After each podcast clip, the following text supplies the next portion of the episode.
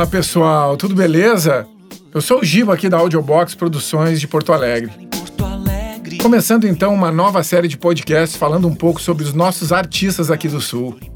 Nossos grandes profissionais da voz, músicos, cantores, locutores, atores, etc.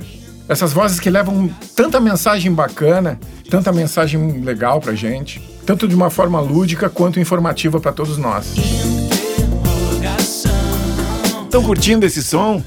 É, essa é a música Interrogação, a faixa que dá título ao álbum de Álvaro Lute. E hoje estamos trazendo aqui ele mesmo, esse grande cantor, locutor, produtor, um, faz tudo, né? E meu grande amigo, parceiro, que a gente trabalha junto já há muito tempo, é o Álvaro Lute. É isso aí, Gibinha. Que honra estar aqui contigo. E aí, meu velho? Sempre bom estar junto. Mais um trabalho aí, sempre juntos. É. O Álvaro tem uma história muito bonita na música e no áudio e veio aqui conversar um pouquinho com a gente para falar um pouco de música e sobre o nosso mercado de áudio, né?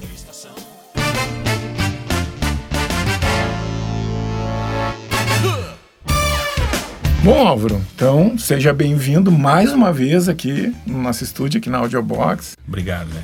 E queria começar então do começo, né?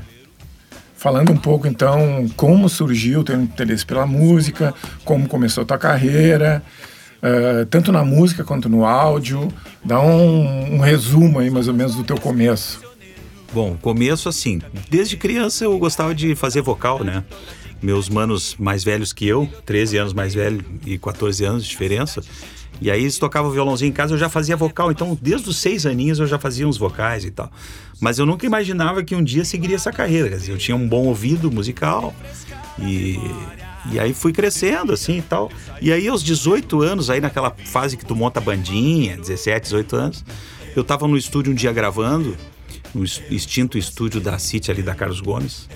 E aí tinha uma produtora gravando um, um jingle de final de ano e tal. E, o, e, o, e um dos caras da produtora veio conversar comigo, né? Disse, ah, quem é o cantor da banda? Aí disse, ah, sou eu e tal. Ali começou minha, minha parte musical na propaganda, né? Quer dizer, eu já tinha a banda de garagem e ali aos 18 anos eu comecei então a, a gravar jingles. Mas tu tal. sempre trabalhou uh, só com música, então, praticamente? Não, não, não. Para, de, de, paralelo a isso, eu, eu, trabalhava em banco. Ah, eu era bancário e aí comecei com esse negócio de gravar propaganda e tal. Fui levando até um ponto, porque aí chegou ali com 26 anos de idade. Aí eu larguei o banco e segui só a carreira musical. Ali realmente o meu coração mandou, falou mais alto, né? Muito bom, cara. É, quando tu era criança, tu já imaginava te tornar o artista que tu é hoje? Ou? Não, não imaginava. Não tinha noção. Eu fui despertar, pô, comecei com banda ali com 16 anos de idade. Tu começa na garagem ali tocando, tirando som, né? É, na época era, ainda era uma época que não conseguia se importar instrumento, então os instrumentos eram muito ruins, né? A gente comprava instrumento nas lojas, era um horror, não afinava. Era um, a gente tirava leite de pedra, né? Era uma, na verdade, era uma barulheira. Os vizinhos não gostavam muito. Eu, eu sempre tenho uma dúvida, cara, um, para os compositores, assim, em geral.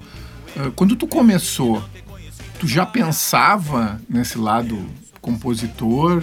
Ou tu começou só fazendo cover, só repetindo uh, os teus artistas preferidos? Ou tu já pensava em alguma coisa assim, essa coisa da criação, essa coisa da, da ideia que vem na cabeça? Ah, não, eu sempre fui, a minha, a minha primeira banda de garagem ali quando era guri, já era com trabalho autoral, já era metido a, a escrever e compor. Ah, então é, é por isso então que tu tem essa, essa facilidade, né? Essa, essa coisa da composição. Eu tinha, desde que eu comecei a pegar o violão, eu tinha uma tese assim, pô, se eu aprender a tocar harmonias do violão, então eu também posso criar minhas próprias músicas. Então eu aprendi a música, na época era revistinha, né? Não tinha internet. É. Comprava a revistinha na banca, aprendia a tocar uma é. música. Bah, era uma glória, né? É. E aí, pô, a partir do momento que eu comecei a dominar mais a harmonia do violão, eu comecei a, compor, a criar minhas próprias músicas, a compor. Então sempre foi, sempre foi trabalho autoral, até hoje.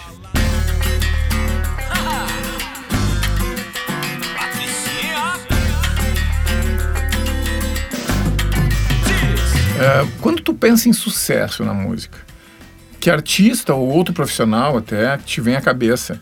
E o que que essa pessoa tem que tu admira tanto? Puxa, cara, são tantos artistas maravilhosos, né? Uhum. Tanto nacionais quanto internacionais. Mas me vem à cabeça assim, Elton John. Fantástica a, a melodia do Elton John, né? Impressionante a musicalidade do Elton John, né? E, e outros compositores, pô, Paul McCartney, né? Os próprios Beatles. É, no Brasil, Lulu Santos, Gilberto Gil, Caetano. São caras que têm uma capacidade de criar, né? E também da, dessa construção melódica, né, cara? Melódica e harmônica, essa coisa. Exatamente. Muito rica, né? Sacadas, né? É. Às vezes a harmonia é simples, mas a melodia. Aliás, a melodia é simples com harmonia rica. É. E isso deixa o trabalho muito rico. Isso é legal pra gente pensar a, a importância da melodia, né? Principalmente a melodia. Porque, por exemplo, o Elton John é um cara que ele teve parceiro. A, a mensagem nem sempre era ele que criava, né? Mas ele entrava com aquela melodia onde ele tornava aquela mensagem muito mais forte. Exato. Né? Impressionante, né? É, é, exatamente, a, a, melodia junto com a palavra, né? É, coisa muito lindo, né? demais, né? O trabalho do Elton John é uma coisa de louco. Nessa tua carreira, cara, qual que tu acha que foi a tua maior conquista até hoje, assim? Ou uma das? Bom, se, se falar no geral, a maior conquista que eu poderia ter hoje, que eu carrego embaixo do braço, que dá para botar numa mala e dizer assim, eu tenho, são é o respeito, a consideração, o respeito profissional. Isso eu, é uma coisa que eu, que eu tenho. Eu acho bacana isso. Nem eu sabia que eu tinha tanto, né?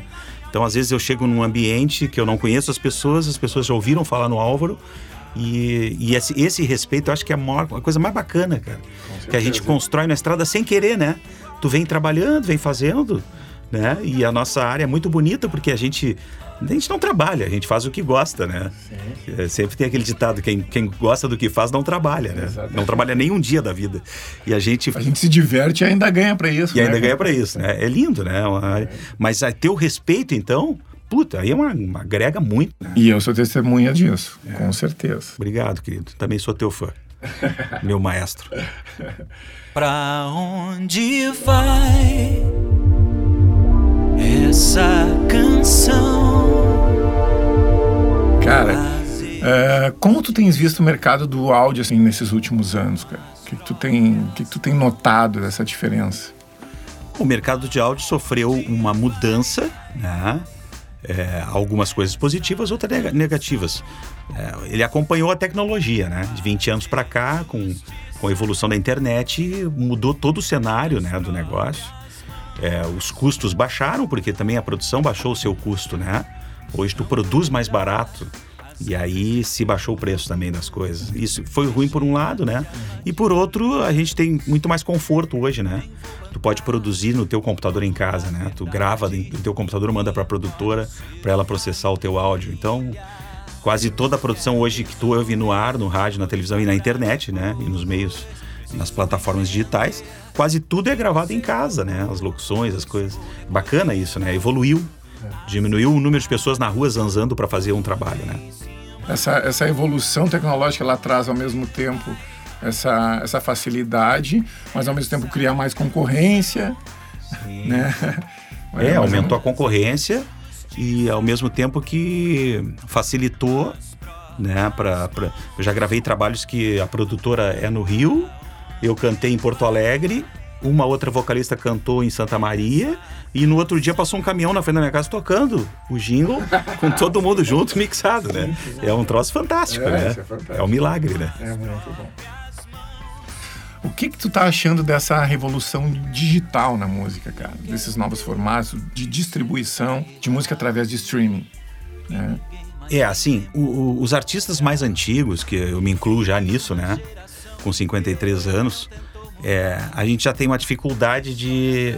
Porque a gente foi moldado num, num formato em que existia a gravadora, tu mandava uma fitinha demo pra gravadora, a gravadora ouvia, se prestava, ficava com o teu trabalho, se não, é, né? E, e, hoje tu já pode de casa colocar o teu trabalho autoral numa, na plataforma digital.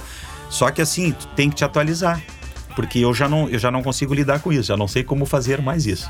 É, facilitou para todos, né, Giba? O, é, o YouTube, é, tu pode fazer um clipe da tua música, quer dizer, facilitou para todo mundo, mas ao mesmo tempo é, é muito conteúdo exatamente. na rede e aí o teu trabalho cai naquele Fica disperso. Na vala comum, com milhares de pessoas. Pulveriza, né? Pulverizou, né, Gil? Então hoje é complicado, assim, tu botar um clipe no ar e, e todo mundo achar muito legal e gostar. né? Se tu conseguiu acesso aos teus amigos ali, já tá lindo, né? Uma coisa muito interessante de falar, por exemplo, nessas, nesses meios tipo Spotify, Apple Music, tem sido legal, principalmente para o consumidor, né, para ter acesso a tudo que é artista. Mas o que eu não vejo, o que tinha antigamente, por exemplo, na, nos discos que a gente via, a gente pegava os créditos do disco, tu sabia quem tocou piano, quem tocou baixo, quem fez os backings vocal, quem tocou bateria. Hoje em dia, mesmo nessas plataformas, tu não tem acesso a essa, essa informação. Eu acho que a gente precisa de mais uma evolução para isso, para dar crédito a todo aquele pessoal que trabalhou, né? Ah, e, e ele precisa aparecer, precisa ganhar esses créditos. O que, que tu acha disso? É verdade, eu concordo. A gente, eu adorava comprar o LP e ficar curtindo, ouvindo o disco e com... ouvindo e curtindo ali, ah, o, olha esse batera. Ah, olha, é, quem tocou foi fulano. Isso, olha a linha de baixo desse fulano, aí tu já, já É. sabia. Pô, e- participou desse disco fulano de tal. Pô, era muito legal. Isso era um, era um tesão, tu ouvir o disco, além do disco, tu sabia das coisas, né? E hoje tá muito assim, tu não sabe, né? Tu não sabe se foi um robô, se foi uma, uma programação, se foi alguém tocando, né? Complicado, eu acho que ficou ruim isso aí, eu, concordo contigo. Tem que haver um salto, mais um degrau na, na evolução, porque o encarte que vinha nos, nos LPs não vem mais, né? Nem o produtor aparece. Não aparece nem em produção. Algumas vezes aparece a, a gravadora, né? O Pois é, no máximo, né? É, no máximo. Tinha que vir ali um, um Os ícone, né? Os artistas que trabalharam naquilo, pô. Não tem crédito, né? Não tem crédito nenhum. Não aparece. Virou ninguém, né? Quer dizer, Ninguém, é. tu apareceu com mágica. o cara toca ali, pega o cachê, vai embora e não aparece, ninguém sabe quem foi, né? Eu acho que tinha que ter um ícone ali, se criar um ícone. Pô, eu quero saber da ficha técnica disso aqui. Exato. Quando foi gravado, em que estúdio, Exato. em que época, quem são os artistas, quem foi o maestro, quem é o arranjador.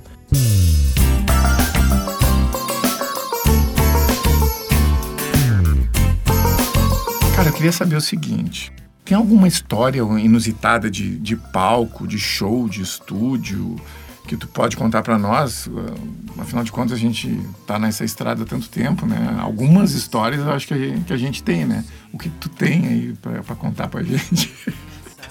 é tanta, né, velho? O cara lembrar, né, das histórias, né?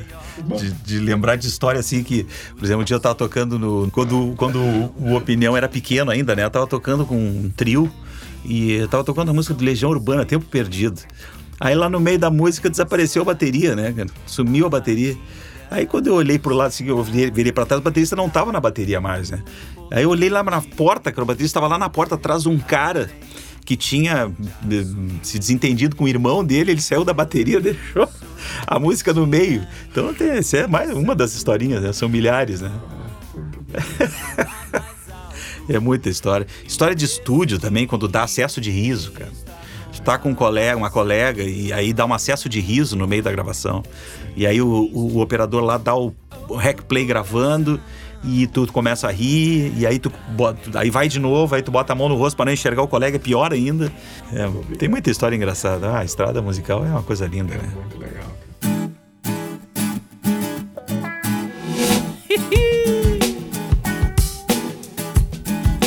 Cara, fala um pouco sobre o teu trabalho autoral.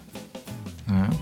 Que eu, eu, pelo menos, eu sou fã de carteirinha de sempre, né? Pra quem não sabe, eu e o Álvaro, a gente tocou junto na banda Armadilha, né? Eu era o guitarrista, o Álvaro era o- cantor, praticamente o principal compositor, baixista, eh, cantava os- nos backings também. E eu sou fã de carteirinha a minha vida toda. Sou teu fã gigante, assim. Então eu queria que tu falasse um pouco desse teu trabalho autoral, desse teu lado compositor, que eu acho fantástico. cara. As tuas composições são lindas, entendeu? Olha, Giba, eu sempre gostei de compor, né? Continuo compondo. Hoje em dia, bem menos em função da correria. E hoje em dia, a gente, com a prática que a gente tem de composição, é muito mais por encomenda, né?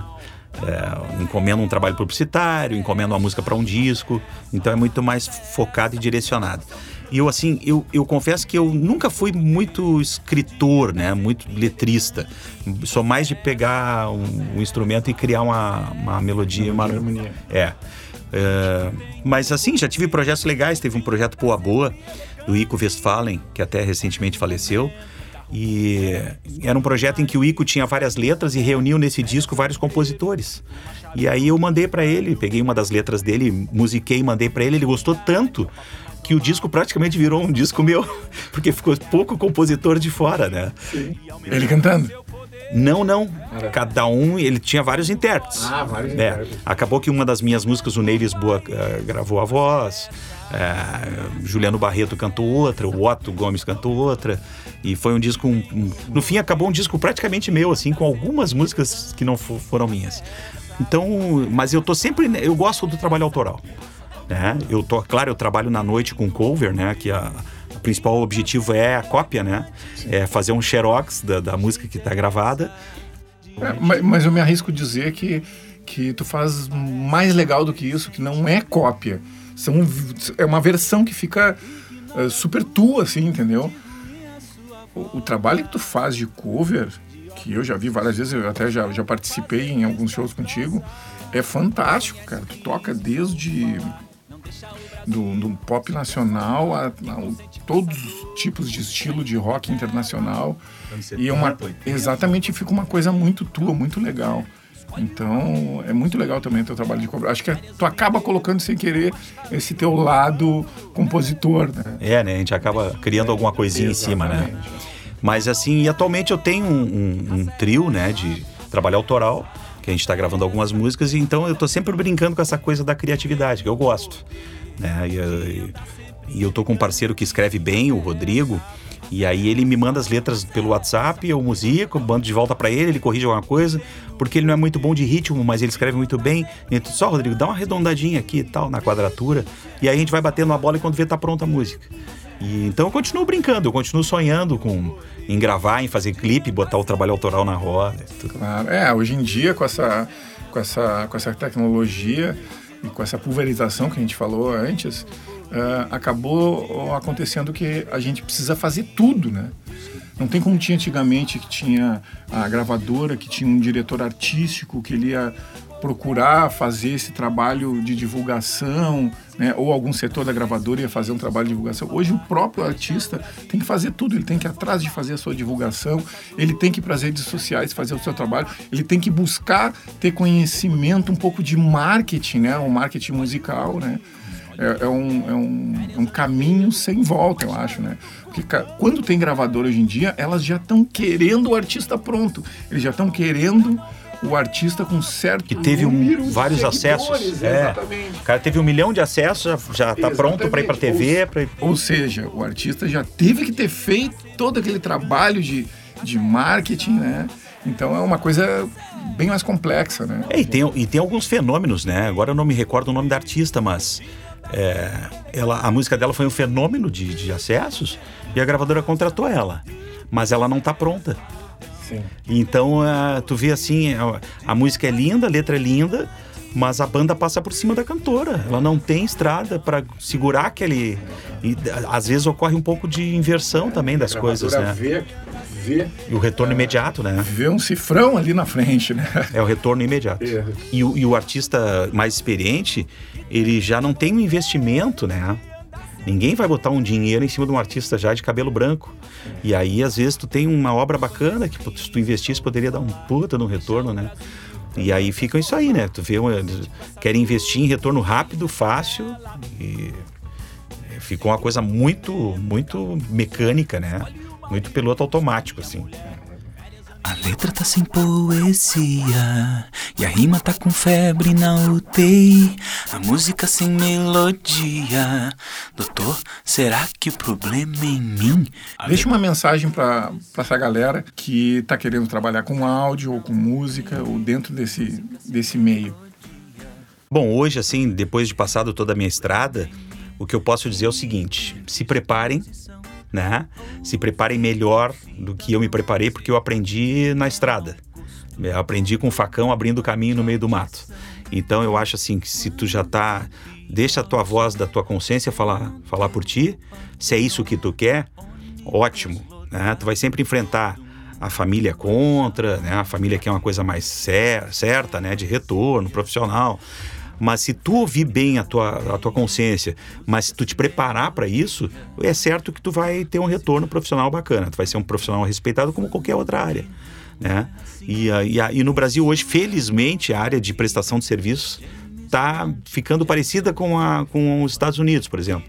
Né? Que tu tem dignidade, tu, tu, né? tu pode trabalhar de garçom e ter dignidade, pagar tua casa, ter o teu carro.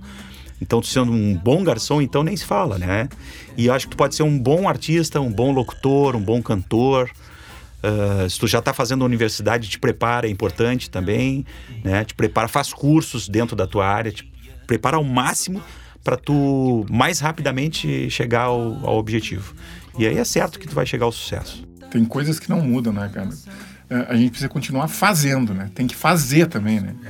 Não adianta só ficar esperando, né? Tem que e fazer, né? Ainda mais hoje com esse tempo de, de rede social, tem que fazer, tem que aparecer e fazer cada vez mais. Produzir né? conteúdo, né? Produzir conteúdo, produzir música. Encarar, né? Dar, se permitir ao erro. Exato, né? dar a cara para bater, né? Dar a cara para bater, exatamente. É, vai, toma a paulada, volta, acerta, vai de novo, é isso aí. É. Não, a vida é isso aí, não pode ter medo, tem é que encarar o, o leão. É verdade.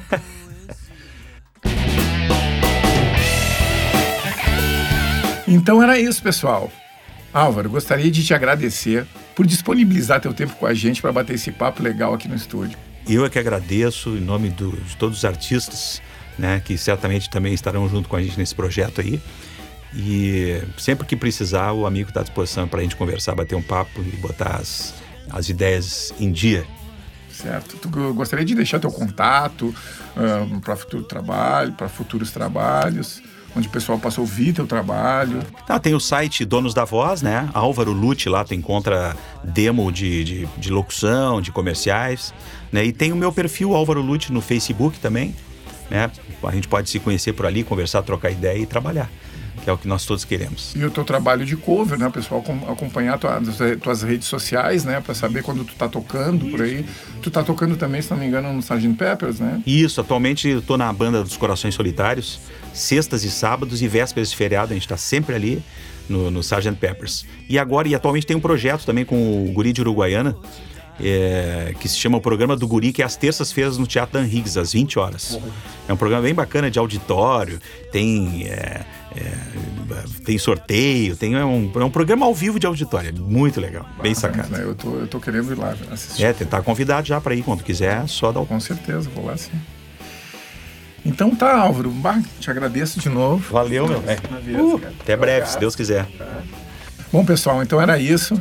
Não se esqueçam, se precisarem de qualquer coisa relacionada a áudio, não deixem de entrar em contato conosco através do site audioboxproduções.com.br e nos sigam nas redes sociais também, ok? Grande abraço, tchau, tchau.